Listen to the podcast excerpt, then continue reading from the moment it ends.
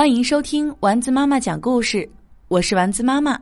今天我们来讲《城里的老鼠和乡下的老鼠》，作者古希腊伊索。城里老鼠前去拜访乡下老鼠，地点是对方的屋子，用来招待他的是橡果子。城里老鼠在乡下办完事后，邀请乡下老鼠也去他家做客，盛情难却，乡下老鼠只好答应。这么着，城里老鼠带着乡下老鼠去了他所居住的屋子，那里有丰盛的美食。他们拿起各式各样的美食，高高兴兴的大吃大喝起来。这当管家开门进来了。城里老鼠闻声便逃，躲进了最近的老鼠洞里。乡下老鼠对此毫无防备，它惊恐的在地板上乱窜，吓得魂不附体。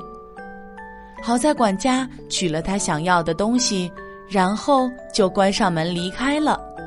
城里老鼠叫乡下老鼠再坐回来吃东西，乡下老鼠拒绝了，他说。你说我还能再坐下来吃东西吗？哦，我都吓成什么样了？你觉得那人还会再回来吗？对于一只吓得半死的老鼠而言，它现在也只能吐出这么些话了。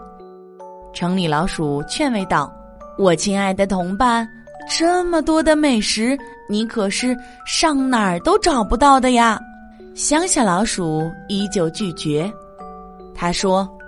对我来说，只要能活得无忧无虑，那么有像果子就够了。